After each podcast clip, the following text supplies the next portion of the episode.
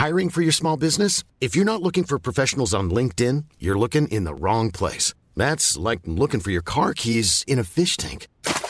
LinkedIn helps you hire professionals you can't find anywhere else, even those who aren't actively searching for a new job but might be open to the perfect role. In a given month, over 70% of LinkedIn users don't even visit other leading job sites. So start looking in the right place. With LinkedIn, you can hire professionals like a professional. Post your free job on linkedin.com slash people today. Heraldo Radio. El Heraldo Radio presenta Cámara de Origen, un nuevo espacio para enterarnos del trabajo de las legisladoras y legisladores en los Congresos de México.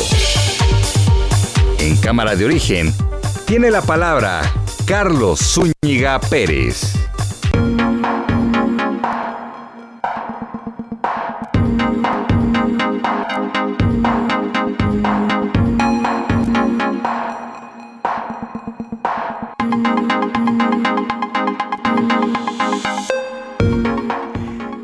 Tal? Buenas tardes. Gracias por acompañarnos a esta nueva emisión de Cámara de Origen. Les saluda Carlos Zúñiga Pérez. Bienvenidas, bienvenidos todos. En la siguiente hora vamos a actualizar la información y tendremos mm, entrevistas, sí, entrevistas interesantes que tienen que ver con el quehacer de los legisladores. Vamos a platicar también de cosas que están pasando ahorita en la Cámara de Diputados en este día 23 de febrero del año 2022. Arrancamos como siempre lo hacemos con este compendio de cómo van las noticias a esta hora del día. Arturo Saldívar, ministro presidente de la Suprema Corte de Justicia. El tono de voz iba subiendo cada vez más, hasta que terminamos a gritos.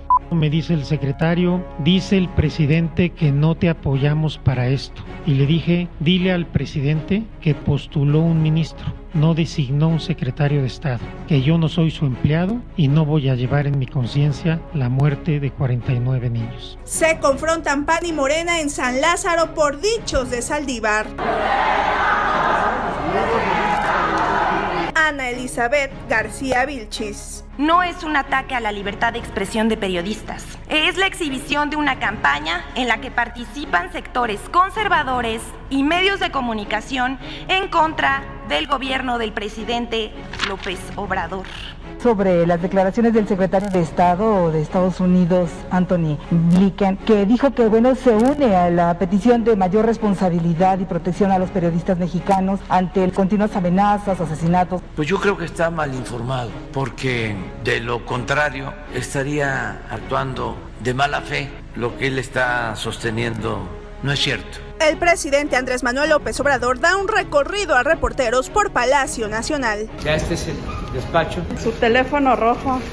Este es, esa foto está prestada, es del gobierno de la Ciudad de México. Expulsan al tenista Alexander Zverev del torneo de Acapulco por agredir al juez de silla.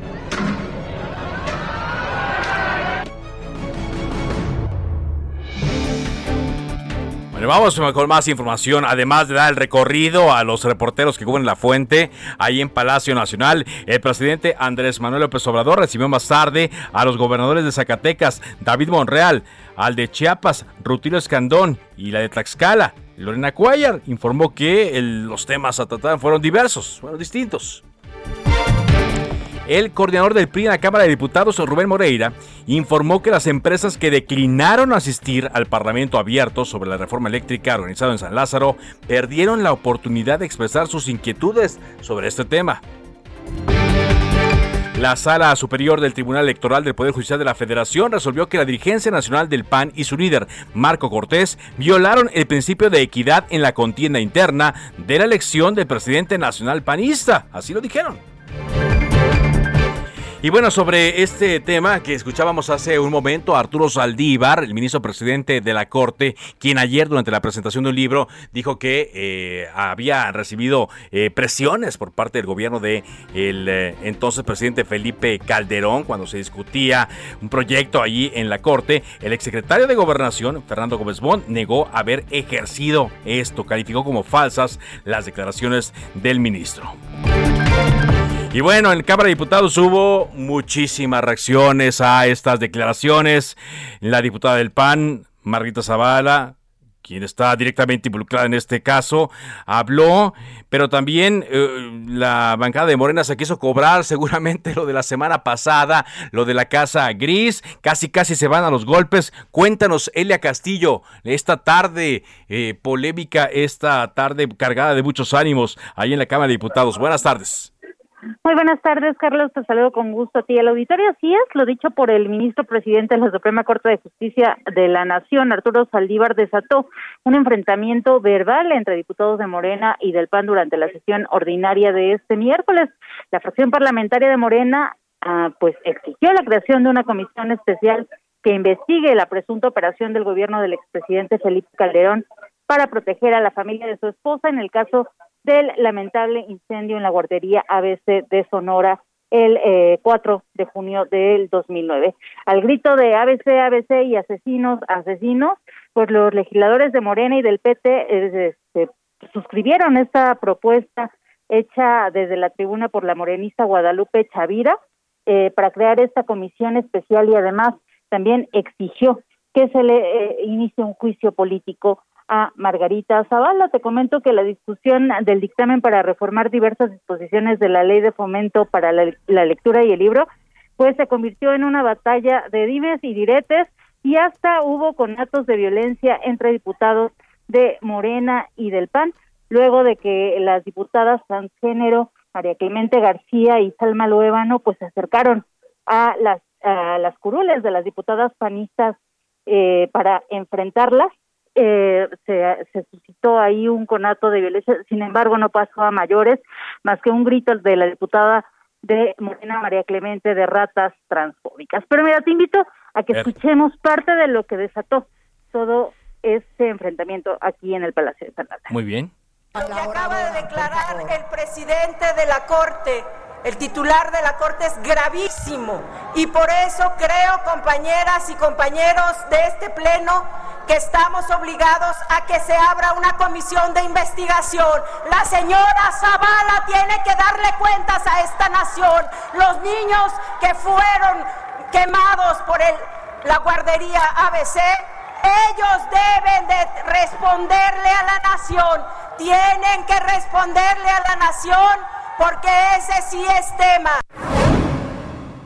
Carlos, te comento que definitivamente la fracción parlamentaria del PAN no se quedó atrás y eh, efectivamente revivió el tema del hijo del presidente Andrés Manuel López Obrador y así le respondió el vicecoordinador del PAN a los morenistas. A ver. Escuchemos que sea 13 años después de que fue presionado un ministro de la Corte cuando venga a decir que fue presionado. ¿Por qué no lo hizo en ese momento? ¿Por qué no lo hizo al año, los dos años? No, se esperó 13 años para hablar y hoy viene cobardemente a decir que fue presionado. Eso quiere decir que por ahí del año 2035 va a decir que fue presionado por el gobierno de López Obrador para resolver como resolvió sobre la pregunta de esa charlatanería llamada consulta sobre los expresidentes de la República.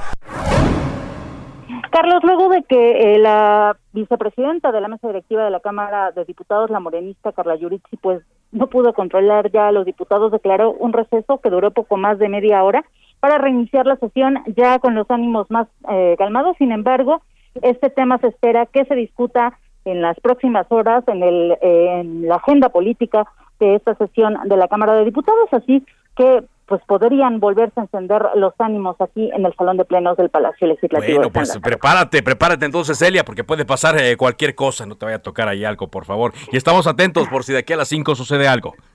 Claro que sí, Carlos, estamos pendientes. Muchas gracias, eh, gracias Celia Castillo. Ánimos día allí en la Cámara de Diputados. Bueno, para acelerarnos un poquito, vamos a platicar con la diputada Verónica Delgadillo, corrijo, con la senadora Verónica Delgadillo, ella es senadora del Partido Movimiento Ciudadano, porque presenta una iniciativa para establecer en la ley la posibilidad de acceder a una jornada de, descanso para aquellas mujeres y personas menstruantes que se vean imposibilitadas a trabajar a causa de los malestares físicos. Eh, esta nota pues ha trascendido mucho, ya la vi yo en las portadas de varios eh, portales esta eh, tarde de 23 de febrero y por eso el interés de platicar con la senadora. ¿Cómo le va? Muy buenas tardes. Hola Carlos, muy contenta de estar contigo y con tu auditorio esta tarde para platicar de un tema tan relevante como lo es la menstruación Sí. y los permisos menstruales. A ver, platícanos un poco, porque de repente eh, eh, estos temas eh, no son tan sensibles para toda la población, menos para el público masculino, eh, y pues eh, se puede prestar a todo tipo de interpretaciones, senadora. Por eso lo importante de platicar con usted. ¿Con base en qué hace estas observaciones y esta iniciativa? Mira, primero quiero decirte que para nuestra sorpresa te puedo compartir que el apoyo de la iniciativa que estamos proponiendo fue también no solo de las mujeres, sino de muchos senadores. Eh, hay un gran estigma en torno a hablar de la menstruación. Es Sí. un tema tabú, a, pesar de que estamos en pleno 2021, pero es un tema de vital importancia para casi la mitad o más de la mitad de la población. ¿Qué estamos proponiendo? Que las mujeres, por padecer algún tipo de dolor profundo, cólico, mareos, náuseas, incluso desmayos, que se encuentren en incapacidad de poder asistir a su trabajo porque todo esto se ha provocado por su menstruación, que puedan acceder a este permiso menstrual para no asistir en una jornada laboral y que esto no eh, tenga una implicación en la reducción de su salario o de las prestaciones a las que pueda acceder eh, la mujer o la persona menstruante.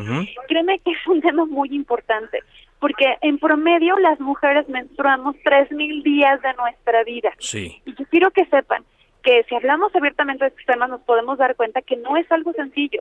Para miles de mujeres en, en México y en el mundo, eh, los días de menstruación pueden Sí. ser profundamente complicados, dolorosos, y que ponen a la mujer a decidir si va a trabajar Sí. o se queda en casa asumiendo la responsabilidad de que le van a descontar su día de salario. Ajá. Entonces, lo que estamos proponiendo es que las mujeres en esta condición puedan acceder a este permiso menstrual sí. y por supuesto que sigamos un camino en el que abramos el debate Ajá. para seguir construyendo en torno a los derechos laborales de las mujeres, pero también de- en torno a la menstruación. Ok, entonces usted lo que propone, o lo que propone a través de esta iniciativa, es que se dé un día al mes. ¿Sería únicamente un día, es decir, 12 días al año?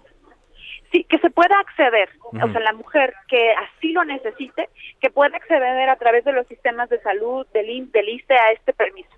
Y eso sí, lo que nosotros estamos poniendo al debate, porque esto pasa todos los meses para prácticamente la mayoría de las mujeres y las personas menstruantes. Entonces, eso es lo que estamos poniendo sobre la mesa y repito, no es una concesión como lo decíamos ayer, porque hay quienes pueden decir, oigan, pero qué flojas. No, no, no es una concesión. Yo de verdad quiero que vean y conozcan los casos de miles de mujeres que de verdad se encuentran en una situación incapacitante para trabajar. Ajá. Pero como no hablamos abiertamente de la menstruación, no hablamos abiertamente de esta agenda, pues hay un profundo desconocimiento Ajá. y pareciera que para algunos podría implicar una ventaja cuando en realidad ya los quisiera ver yo sufrir esos cólicos terribles y esos dolores que pueden hacer que una mujer no pueda estar en condiciones eh, propias para poder acudir a su trabajo. Pues sí, eh, y digamos, es un total desconocimiento, ¿no? Para, para nosotros, sobre todo, ¿no? Para, para el público masculino, para la población masculina. Para llevar a esto, eh, senadora, eh, ¿qué se tendría que reformar? ¿Qué se tendría que cambiar? Tenemos que reformar dos leyes principalmente para que esto pueda ser una realidad. La tendríamos que reformar la Ley Federal de Trabajadores al Servicio del Estado y la Ley Federal de Trabajo. Prácticamente son las únicas dos reformas que tendríamos que hacer, además de que las mujeres y personas menstruantes puedan acceder a esta jornada eh, laboral, al permiso de menstruación y no ir a la jornada laboral. Eh, también estamos proponiendo que puedan acceder a productos de higiene íntima. Y eso también lo quiero Sí. poner sobre la mesa, Ajá, Carlos. ajá. Mira, por lo mismo de que no hablamos, hay un gran desconocimiento, pero Sí. yo quiero que sepan que en nuestro país también hay pobreza menstrual. Sí. ¿Qué quiere decir? Que no todas las mujeres y personas menstruantes tienen herramientas o la capacidad económica para solventar eh, Ok, los gastos. sí, los gastos, implica, exacto. Claro, la higiene y la salud menstrual. Te voy a poner en Ya, promedio. ya una había incluso, perdóneme, ya se bajó el IVA, ¿no? Ya se le quitó el IVA a los productos, en Se teoría. quitó el IVA y Ajá. eso es fundamental porque es un producto básico, o sea, no es un lujo. Pero quiero que sepas que nada más y nada menos el 30% de las niñas o adolescentes menstruantes no tienen no tienen un recurso para usar un, eh, una herramienta propia como una toalla o un tampón. Ah, qué cosa. Y imagínate, o sea, Ajá. y esto de esto no se habla, pero ni siquiera Claro. tienen que utilizar en estos días. Pues sí. ¿Qué pasa que hay una, eso provoca, por ejemplo, en las niñas y mujeres menstruantes, que la mitad de ellas, de las niñas, no quieran ir a la escuela en su periodo porque pueden sufrir bullying y eso las pone en desigualdad. Claro. Entonces, empezar a debatir de estos temas, empezar a generar, eh, sabes, un, un diálogo en el que lo privado lo llevemos a lo público, porque es un tema que compete a casi la mitad de la población, nos puede dar pasos fundamentales para construir una sociedad más justa. Y yo te quiero decir algo. En, hace cinco años presenté una iniciativa eh, que se llama Son Nuestras Reglas y fue la primera vez que, yo mencioné palabra menstruación en la tribuna.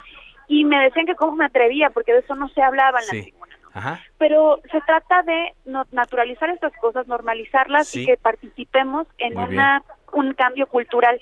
Y para mi sorpresa y la de muchas personas, la mayoría de los diputados se acercaban a mí a preguntarme en torno a la ah, copa menstrual y temas de menstruación. Asimismo, hace dos meses que presentamos una iniciativa en este sentido para que las niñas puedan acceder a productos de higiene menstrual.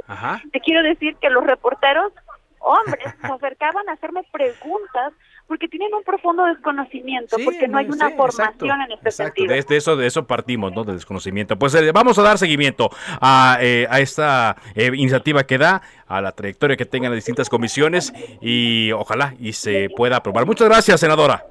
Muchas gracias, Carlos. Invitar a tu auditorio que no se pierda los avances de la iniciativa y si pueden nos sigan en nuestras redes sociales. Gracias, Verónica Delgadillo, senadora del Partido Movimiento Ciudadano. Bueno, cuando son las 4 de la tarde con 15 minutos, tiempo del centro de México, el fin de semana eh, se dio un acto público en Zacatecas y pues eh, conocimos unas declaraciones que se dio en este acto público del diputado de Morena, Marco Flores. Recordemos eh, que Zacatecas está en medio de un tema de inseguridad, una, una vorágine de inseguridad que está provocando incluso el éxodo eh, de personas y pues el eh, diputado llamó o dijo que se convocaría a la gente para que se levante en armas. Por eso hoy le hablamos y le agradezco mucho que esté eh, con nosotros, diputado Marco Flores. ¿Cómo le va? Hola, ¿qué tal? ¿Cómo está? Bien, bien, gracias. Gracias por tomarnos esta comunicación. Vaya que sí levantó ámpula su declaración en este acto público.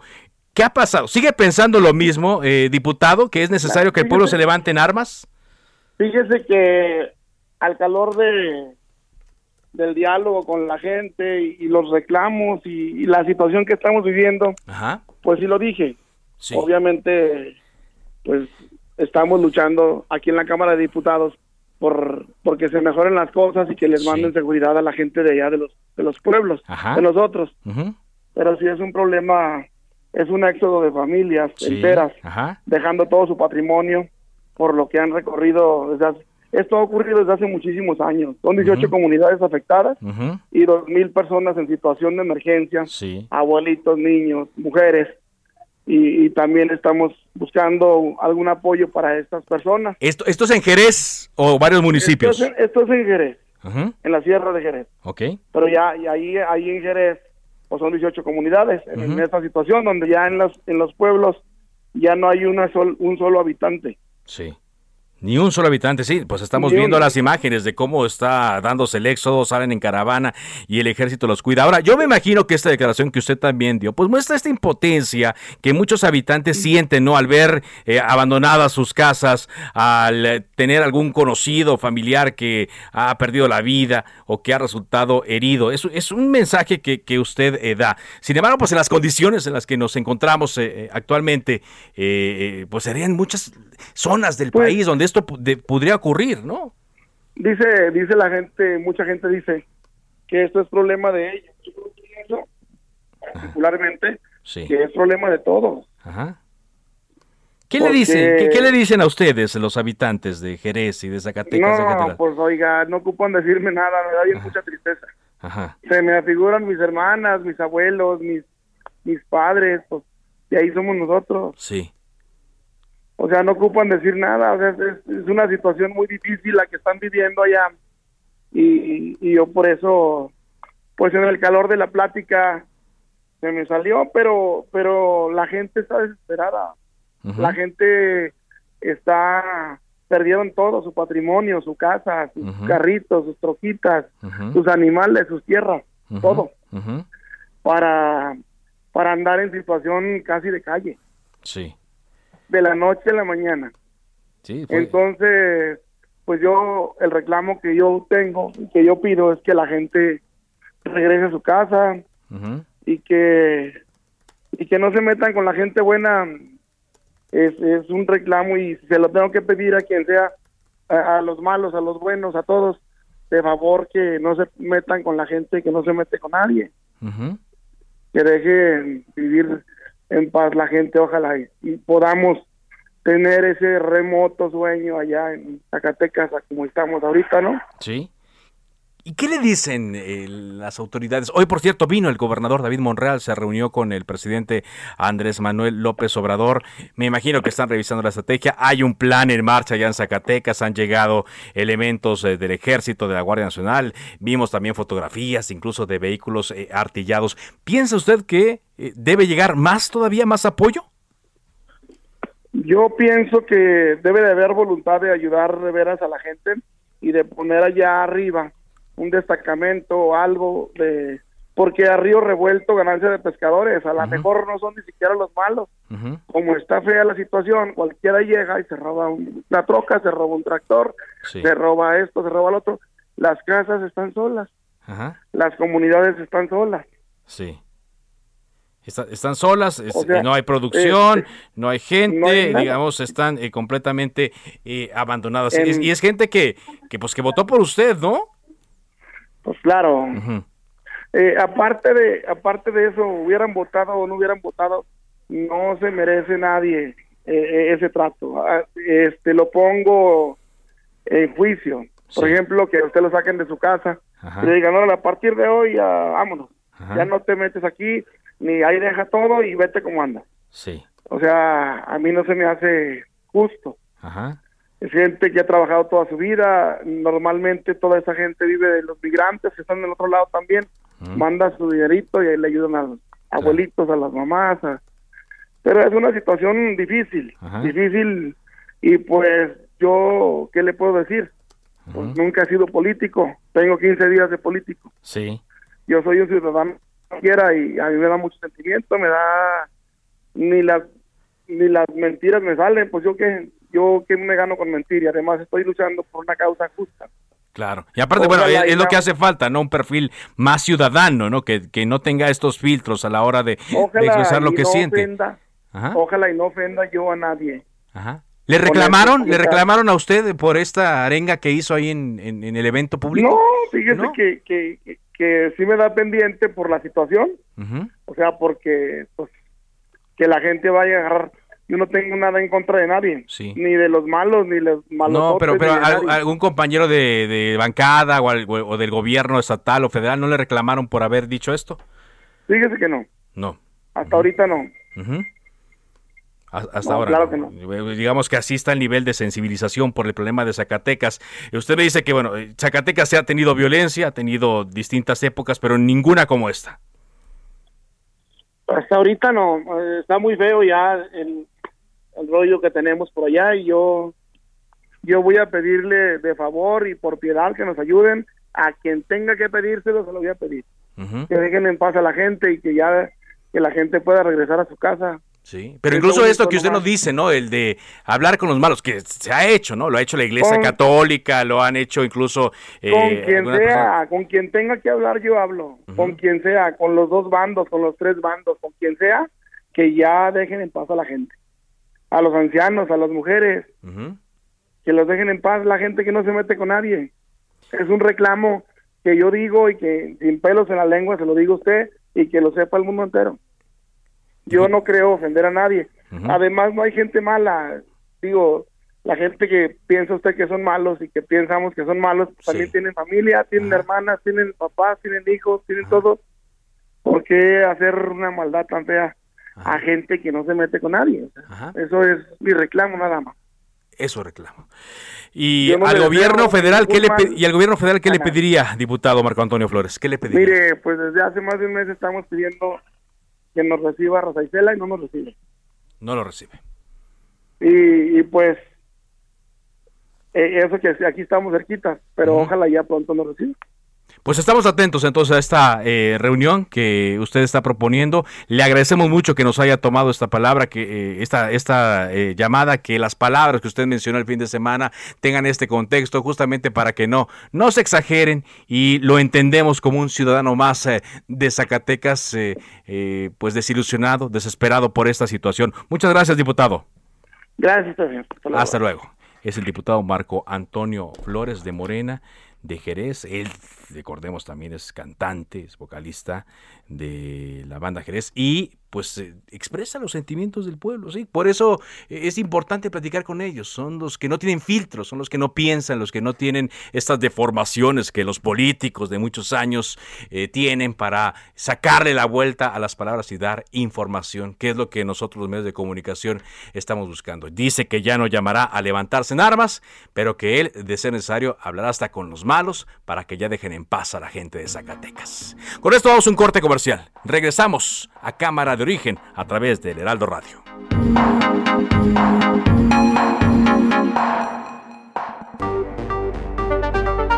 Se decreta un receso. Vamos a un corte, pero volvemos a Cámara de Origen con Carlos Zúñiga Pérez. Heraldo Radio, la HCL se comparte, se ve y ahora también se escucha.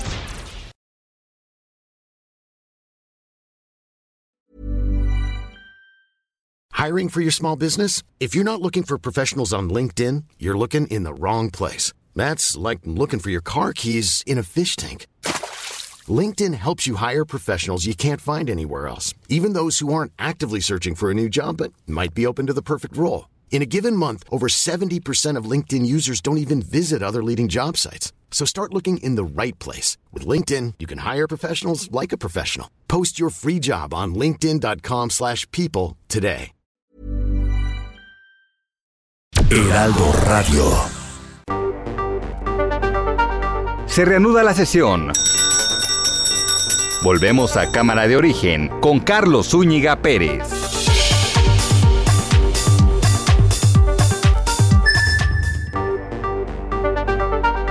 Contacte a Carlos Zúñiga Pérez en Twitter, Facebook e Instagram como arroba carloszup.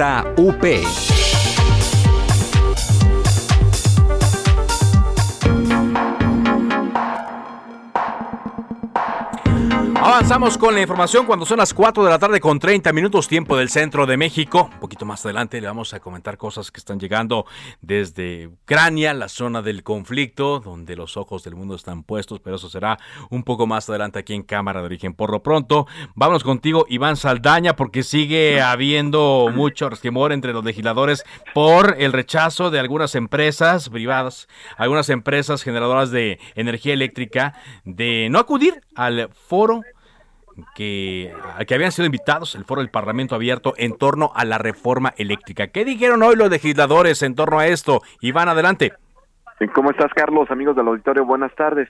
Así, efectivamente, el día de hoy era, pues básicamente, el gran foro para los empresarios, porque de hecho hasta se llamaba eh, este foro que se realizó el día de hoy, el foro 24 de 25 de la reforma eléctrica, grandes consumidores y grandes generadores de energía. Eh, en esta, pues habían invitado a las principales empresas generadoras de energía eléctrica privada en el país, como Iberdrola, y también las grandes consumidoras de la misma, eh, como Bachoco, pero pues básicamente desairaron la invitación de la Cámara de Diputados para que participaran el día de hoy en Parlamento abierto, los legisladores pues se dijeron preocupados por la indiferencia y la falta de respeto de los empresarios. Por ejemplo, Rubén Moreira al abrir el foro de Parlamento abierto con solamente tres ponentes de 15 cuando menos que se esperaban, dijo, sobre todo me preocupa que no haya no hayan eh, tenido la atención con los representantes del pueblo de México en un tema tan fundamental para atender nuestras preguntas. Eh, hay que recordarlo, Carlos, la Junta de Coordinación Política que encabeza Rubén Moreira, eh, también coordinador del PRI, pues invitó al menos 15 dueños y altos directivos de empresas a este foro, el penúltimo de la reforma, de la propuesta de reforma eléctrica del presidente López Obrador. Acudieron el día de hoy nada más la empresa generadora de energía Portuis, eh, también como consumidora de energía Bachoco y la minera de México eh, Camimex. Esta se sumó a voluntad propia, no estaba programada y ella pidió eh, pues eh, venir participar en este foro. Después ya cuando terminó este foro en el que estas empresas manifestaron sobre todo su inconformidad con la reforma eléctrica, también le preguntamos nuevamente a los coordinadores, por ejemplo, a, a Ignacio Mier, coordinador de Morena en la Cámara de Diputados, dijo que el que calla otorga en la discusión de la iniciativa de reforma eléctrica eh, en advertencia a los a los empresarios que rechazaron venir el día de hoy a la a la Cámara de Diputados. Y nada más por último pues también Moreira calificó Rubén Moreira eh, presidente de la Jucopo calificó como un terrible error que los empresarios faltaron faltaran al foro de la reforma eléctrica. Y dice advirtió no va a haber negociación en lo oscurito con los empresarios, que todo tenía que ser de cara a la nación. Es básicamente lo que dijeron el día de hoy en este en este día aquí en la Cámara de Diputados, Carlos Auditorio. gracias, muchas gracias Iván, porque bueno, ellos tenían interés en ciertas empresas, gracias Iván, Iván Saldaña, en ciertas empresas, ciertos nombres que ellos colocaron, pero desde el pasado el lunes conocimos que el Consejo Coordinador Empresarial pidió a la Cámara de Diputados participar de nueva cuenta en el Parlamento para la reforma eléctrica, en el Parlamento abierto, esto para aportar argumentos y datos técnicos. Y se les envió una carta, se pensaba que iban a participar el día de hoy y le preguntamos a Javier Treviño, el director general del Consejo Coordinador Empresarial. Javier, ¿qué tal? Muy buenas tardes, bienvenido a Cámara de Origen en Heraldo Radio. ¿Hubo alguna respuesta a esta carta que se envió el pasado lunes? Hola Carlos, ¿cómo estás? Muy bien, bien, gracias. Qué gusto saludarte. Igualmente. Pues mira, este, no hubo una respuesta formal a la carta que yo envié como director general del Consejo Coordinador Empresarial, solamente hubo una declaración tanto del, del, presidente de la Junta de Coordinación Política, Rubén Moreira, como de Ignacio Mier, que es el, el este, coordinador de los diputados de Morena, que dijeron, no, ustedes ya tuvieron su oportunidad. Y bueno, efectivamente, la verdad, Carlos, es que hemos estado participando ya por más de un mes, semana por semana, en todas las mesas del Parlamento abierto. Eh, los eh, diferentes organismos empresariales que integran al Consejo Coordinador Empresarial. Hemos también organizado a los expertos y académicos eh, que pudieran eh, dar a conocer los puntos de vista. organizamos a pues diferentes participantes de la, de la sociedad civil. Y cuando nuestras organizaciones, tú sabes, el CCE está formado por 14 organizaciones. Y las organizaciones nos informaron, oye, invitaron a algunas empresas y las empresas decidieron que MEFCOR fueran representadas por sus organizaciones empresariales, de las que son parte, pues inmediatamente eh, enviamos la carta a la Junta de Coordinación Política, nos pusimos a su disposición, le dijimos, aquí estamos, si nos invitan, si nos permiten, quisiéramos estar de nuevo en la mesa del día 23, no nos permitieron, ellos querían eh, tener algunas de las empresas eh, y, y, la, y la verdad es que pues hemos dado todos los argumentos necesarios para este debate, yo creo que se conoce muy bien cuáles son los diferentes temas. Sí, se conoce bien, pero ¿por qué? ¿Por qué era el interés específico de que acudieran Iberdrola y otras compañías mexicanas a este debate? ¿Querían eh, confrontarlas acaso? ¿Querían exhibirlas? ¿Cuál sería el fondo de esto? Pues no, no, lo sé, eso habría que preguntarle a cada empresa. Las empresas nos pidieron que, bueno, pues eh, como son integrantes de estos organismos empresariales, que las representáramos. es, es curiosamente toda proporción guardada que si las empresas dijeran, pues yo quiero hablar con el pueblo directamente, no con sus representantes, ¿no? Exacto. Bueno, pues igual aquí las empresas dijeron, este, aquí pueden participar nuestros representantes, que son las organizaciones empresariales. Entonces, yo creo que hubiera sido muy bueno que nos dejaran participar de nuevo. Desafortunadamente, no quisieron los diputados. Eh, y, y, la verdad es que es un tema que, que se ha analizado con mucho cuidado durante cinco semanas ya. Sí, sí, sí. Este, y están muy claras las posturas, ¿no? Así es, están muy claras las posturas y al final del día lo que queremos, uno, es fortalecer a la Comisión Federal de Electricidad, es muy importante fortalecerla, pero fortalecerla en sus tareas de transmisión y distribución, en donde está pues el monopolio constitucional que, que tiene la Comisión Federal de Electricidad y por el otro lado garantizar el funcionamiento del mercado y que sean las empresas privadas también las que puedan generar electricidad y sobre todo lo que queremos es electricidad limpia, barata, suficiente, eh, porque eso es lo que necesita el crecimiento de la economía del país. Javier, eh, han sido cosas raras, ¿no? Con las participaciones eh, del Consejo Coordinador. Primero, recordamos que le habían cancelado al presidente, a Carlos Salazar Lomení. pero no lo dejaron al principio porque él estaba listo para participar por videoconferencia y no le abrieron la liga, ¿no? Pero bueno. y después, bueno, ya, ya participó. luego, estuvo, luego participó y estuvo cinco horas con ellos. Cinco horas respondiéndoles todas las preguntas y demás. Y ya estuvo el presidente de Coparmex, estuvo el presidente de Concamín. Este, han estado los presidentes de, de, eh, de Canacintra, de las diferentes organizaciones empresariales. Entonces, bueno, pues yo no sé si si los diputados querían de alguna manera eh, hacer singularmente los planteamientos a algunas de las empresas. Pero fíjate, Carlos, lo que hay que considerar es que una reforma de esta de esta importancia no es una reforma para una empresa o para dos empresas, es una reforma para todo el país, para la economía y necesitamos sin duda para que podamos crecer eh, que se garantice la inversión en el país. La verdad es que se requiere certidumbre, se requieren reglas claras, más inversión privada en el país para que podamos crecer. Eh, ojalá que, así lo vean los diputados después de este Parlamento abierto.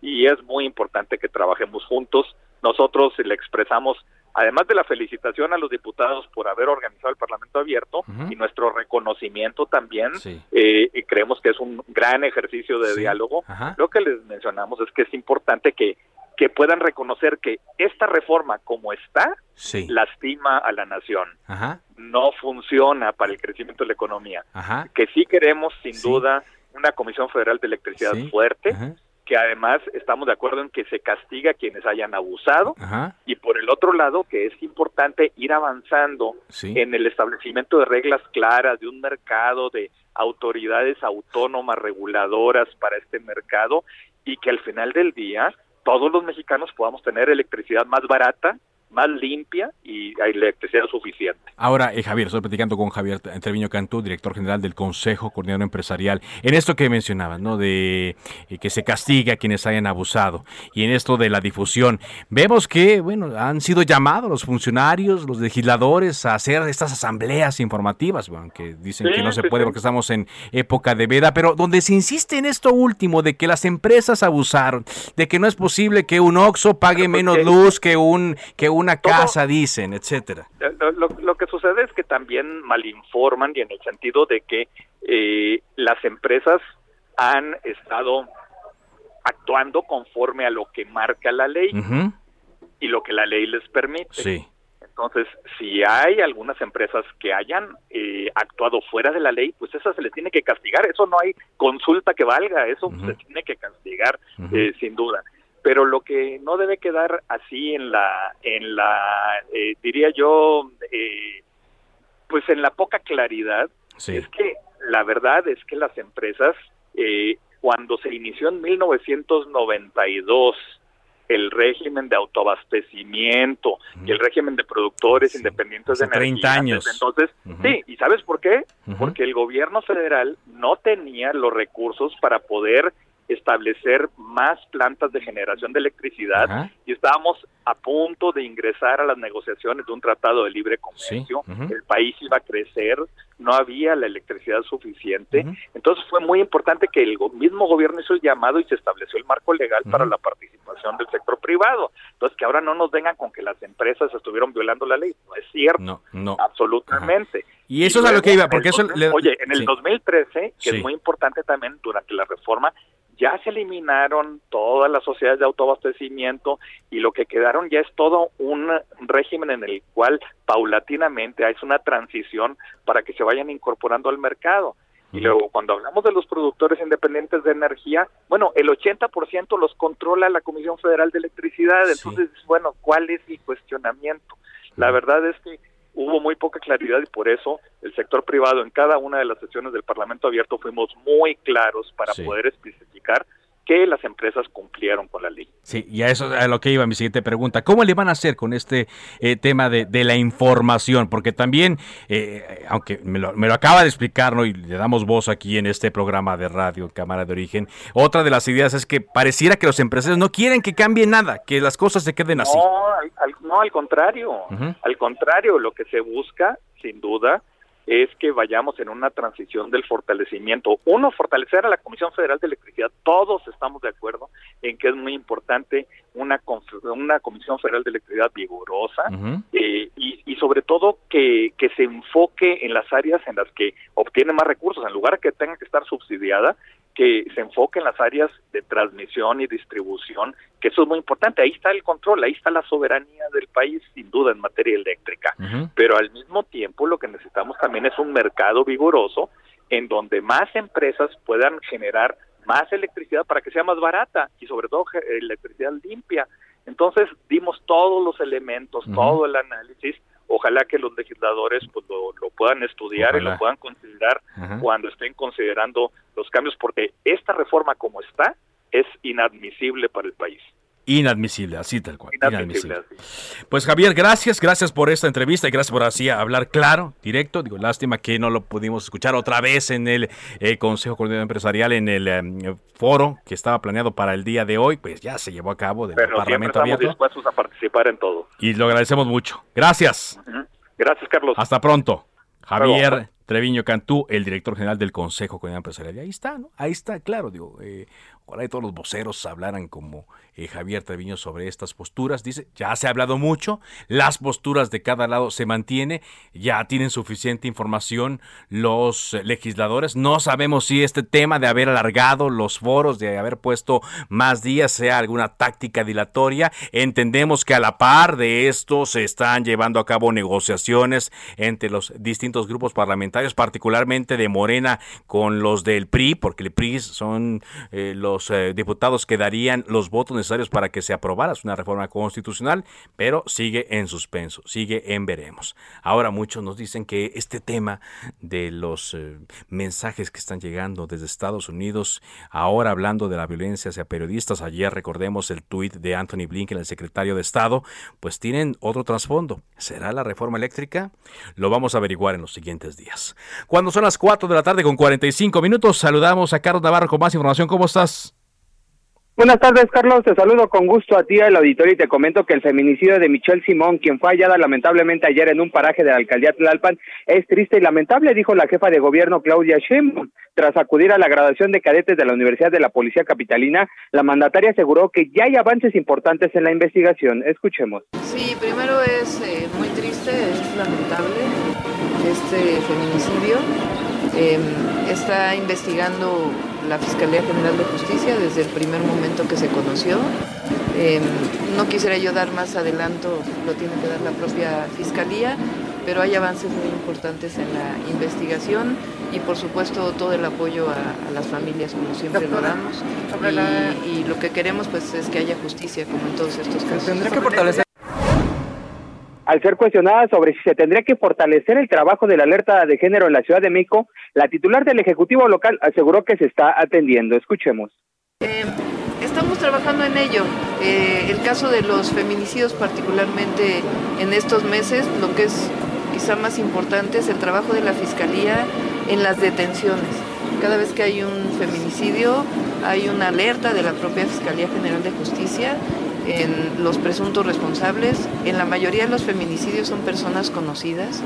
Entonces de ahí sale la alerta de la primera investigación que se hace y no se termina en un turno continuado hasta que se encuentra el culpable. Ayer, el coordinador general de asesores y vocero de la Fiscalía Capitalina, Ulises Lara, informó que tras el hallazgo del cuerpo de una joven mujer en el pueblo de Santo Tomás Ajusco, en Tlalpan, fue posible identificarla y se brinda acompañamiento a sus familiares.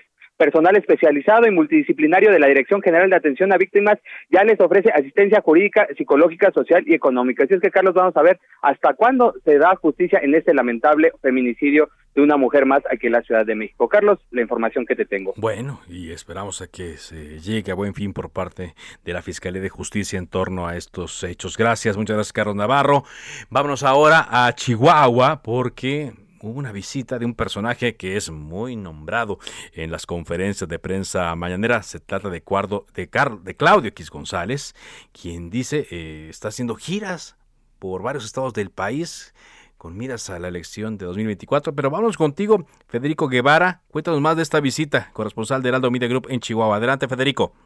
Buenas tardes, Carlos. Efectivamente, como una sorpresa para muchos fue el arribo a esta ciudad de Claudio X González, del ahora denominado Movimiento Sí por México, cofundador del mismo, quien visitó esta ciudad capital como parte de una gira que dijo va a hacer o va a incluir a 85 principales ciudades en toda la República.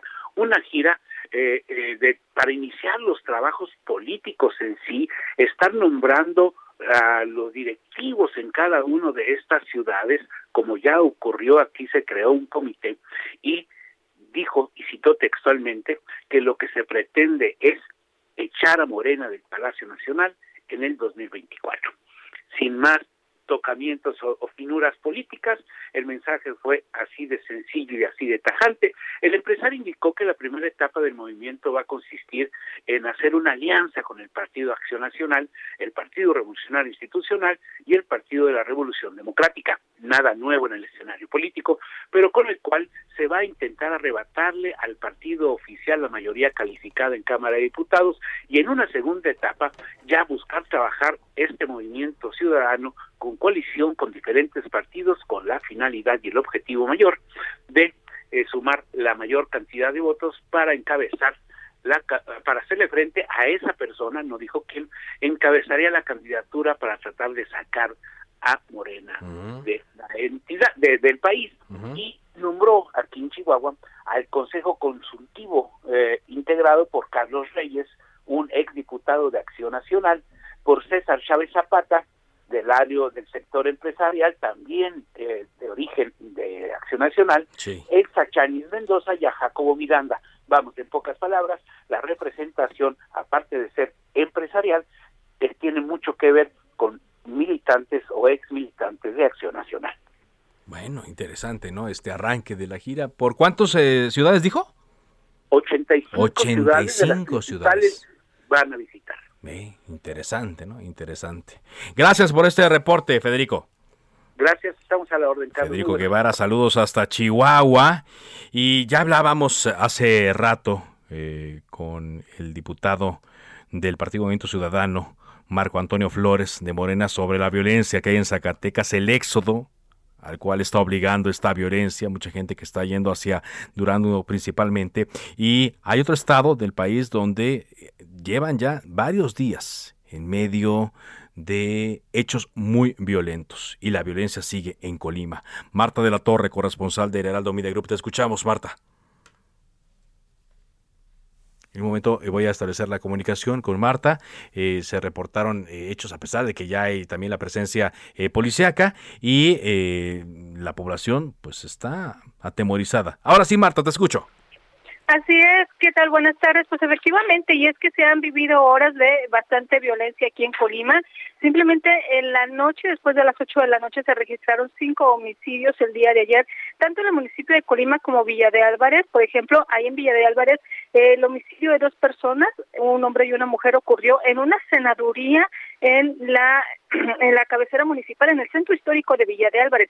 También en la colonia Fátima asesinaron a otras dos personas en el municipio de Colima y también se registraron balaceras alrededor de las nueve y media de la noche en lo que fueron las colonias Nuevo Milenio, donde también asesinaron a una mujer, y otras colonias como el Moralete y las Haciendas. Sin embargo, la violencia continuó, Carlos, durante la madrugada, ya que, eh, bueno, a la una y media de la madrugada también se registró eh, otra persona herida de bala.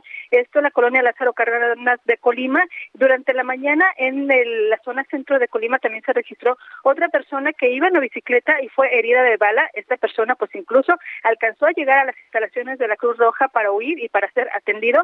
Y también hace unos momentos, poco antes de las cuatro de la tarde, se registró otra balacera también en el municipio de Colima. Han sido horas bastante intensas con este recrudecimiento de la violencia. Ya son 16 días consecutivos, 17 con el día de hoy, más de 40 homicidios y bueno, pues de momento las autoridades no han dado ninguna indicación. Esperamos que el viernes que venga el presidente Andrés Manuel López Obrador, pues haya anuncios positivos para que pues este esta entidad regrese a la paz. Es la información, Carlos. Muchas gracias, muchas gracias por ese reporte. Ojalá así sea por el bien de la población del estado de Colima. Gracias a Marta de la Torre. Y bueno, eh, antes de despedirnos de Cámara de Origen, le cuento rápidamente la actualidad en torno al conflicto entre Rusia y Ucrania. Pues eh, hace eh, cosa de hora y media hubo un mensaje del el Pentágono en donde señalan que la intervención rusa en Ucrania puede suceder en cualquier momento. Una fuente del Pentágono ha informado a las agencias internacionales eh, que Vladimir Putin dispone de casi el 100% del conjunto de fuerzas que habían calculado podría desplegar para invadir Ucrania. Pueden actuar en cualquier momento. El 80% de esas tropas, compuestas por más de 150 mil soldados, están ya en formación de ataque, según la fuente del Departamento de Defensa de los Estados Unidos. Por su parte, el gobierno ruso asegura que los líderes de las regiones separatistas del este de Ucrania pidieron ayuda a Vladimir Putin para contrarrestar la supuesta agresión del ejército ucraniano, cosa que, cuando menos, las agencias y medios independientes no han estado registrando. Mientras el Parlamento de Ucrania ha declarado el estado de emergencia en todo el país, salvo en Donetsk y Luhansk, las zonas que se declararon como separatistas, y la Unión Europea ha avalado hoy miércoles el primer paquete de sanciones que ya han entrado en vigor y que apuntan a los 351 miembros de la Duma, el Parlamento ruso. Así es que, pues estamos eh, atentos. La Casa Blanca ya considera que Vladimir Putin está improvisando porque también nos esperaba una respuesta mm, unificada de Occidente de la OTAN y de otros países a las acciones del este de Ucrania. La portavoz de la Casa Blanca, James Saki, aseguró que Vladimir Putin aún está preparándose para invadir Ucrania, pero está adaptando su estrategia debido a la condena mundial en torno a estas acciones. Es que, pues no le quitemos el ojo, las repercusiones aquí en México todavía no se ven. Los analistas dicen que hay que estar atentos a lo que ocurra, hay que estar atentos a los mercados, a las bolsas, a los precios de las monedas, a los precios del petróleo, los precios de la gasolina. Uy, qué fin de febrero nos espera. De esta forma llegamos a la parte final de Cámara de Origen. Gracias por habernos acompañado. Siga en Heraldo Radio, enseguida referente informativo. Por ahora es cuanto. Buenas tardes. Se cita para el próximo programa. Cámara de origen, a la misma hora, por las frecuencias de El Heraldo Radio. Se levanta la sesión. Heraldo Radio 98.5 FM, una estación de Heraldo Media Group, transmitiendo desde Avenida Insurgente Sur 1271, Torre Carrachi, con 100.000 watts de potencia radiada.